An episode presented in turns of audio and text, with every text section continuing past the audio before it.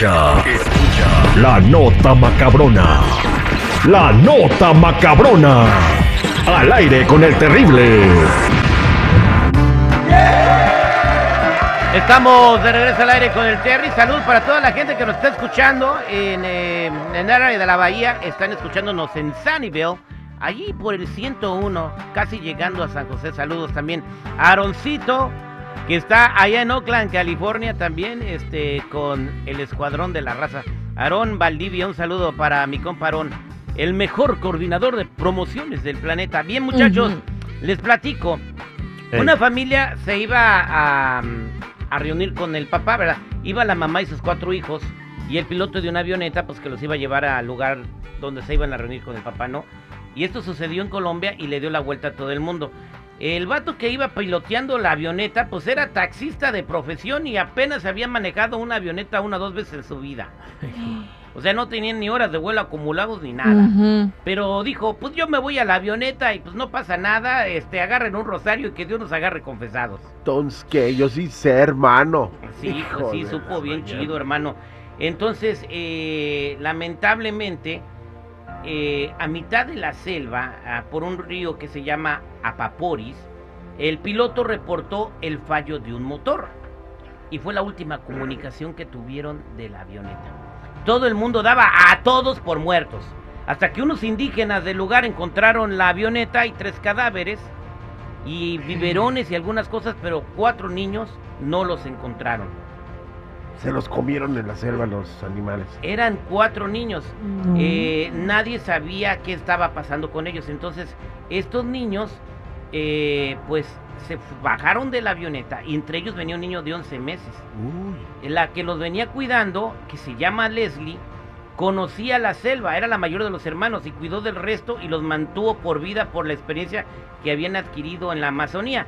Ella conocía la selva como la palma de su mano por las cosas que le había enseñado su abuelo. Órale, el abuelo le enseñó a sobrevivir. Exactamente, eh, ella tenía Órale. experiencia de cómo sobrevivir en la selva. Eh, entonces, ella te- tenía 13 años de edad, eh, Tiene. cuidó de sus hermanos, tiene, y bueno, los, los encontraron en muy malas condiciones, bien desnutridos y todo, y cuidó de su pequeñito hermano que tiene 11 meses de edad, de uno de 9 y uno de 11. Wow. Y, imagínate todo el tiempo que caminaron en la selva. Wow. Eh, Insectos, este, Víboras. animales. Oh my. God. Sí, ella Y- conoce todos los secretos de la selva y sabe guiarse por los rayos del sol que se filtran entre los árboles.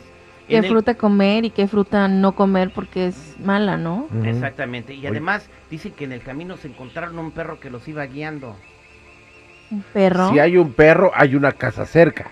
Pues, eh, pues sí, pero nunca vieron la casa cerca. Pero de repente el perro ya no estaba. Ah, caray. Ajá. Oh my God. Y ellos se quedaron recargados en un árbol, este, eh, totalmente, hubo una búsqueda intensa de parte de, en cuanto el indígena dijo, aquí no están los niños, empezaron a buscarlos, se fue una búsqueda con avionetas, con helicópteros, y también el ejército empezó a aventar kits de sobre- supervivencia, y afortunadamente uno de esos kits, ellos lo pudieron agarrar, Mm. y tenía comida, semillas, leche y cosas así para que ellos se pudieran alimentar un rato, ¿no? ¿Por qué no le hablaban a las autoridades? Porque ellos veían los helicópteros bien claritos, o sea, hubieran hecho, ¡hey, aquí estamos! Los hubieran visto. Tenían miedo de que los fueran a regañar por estarse escondiendo. Dice, y si nos pegan, dijo Leslie, tenía miedo que los castigaran, ¿no? O sea, dentro de su inocencia estaba más el de me van a regañar. Sí, eh, estaba más el de me van a regañar. Una turbia infancia, hay que investigarse. Pero me llama la atención lo que dices, de que de repente se les apareció un perro y los guió y de repente desapareció. El perro, ¿qué podrá haber sido? Como un, Un ángel de la guarda. ángel. Sí, un ángel. Yo siento que sí, ¿eh? Sí. Y los ha de haber cuidado, o sea, tal vez los niños no se dieron Sí. cuenta, pero ese perro sí los ha de haber cuidado de alguna manera, de algún animal que se haya acercado. Leslie dice que ese perro se convirtió en su mejor amigo y que los estuvo guiando hasta que después ya no pudieron ver al perro. Eh, pero la pregunta es, Jennifer, un niño de 11 meses, ¿qué necesita comer? Sí. No, pues leche y papillas. Y a falta de leche, ¿qué le darían? Es, es que es lo que te digo, es cómo, cómo poder sobrevivir en la selva, cómo encontrar eso, eso que tú necesitas. Para mí es como un milagro. Sí, sí, un milagro. Fue un milagro. Bueno, y milagro era la palabra clave que dio el presidente Petro al ejército. Por cada vida que encuentres, di milagro, ¿no?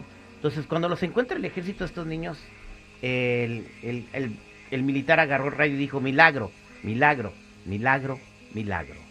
Los cuatro vivos. Los cuatro vivos. Wow. Increíble.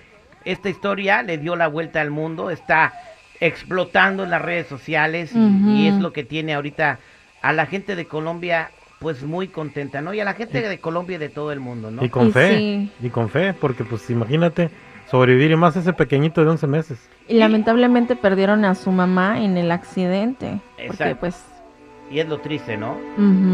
Pero ahora todo un pueblo los ha adoptado. Pero- Y ese pueblo es Colombia. ¿Qué moraleja nos deja esta historia? Oh, en serio. Si cuatro niños pudieron sobrevivir la selva 40 días, tú quieres capaz de ser. Somos al aire con el terrible, esta fue la nota macabrona.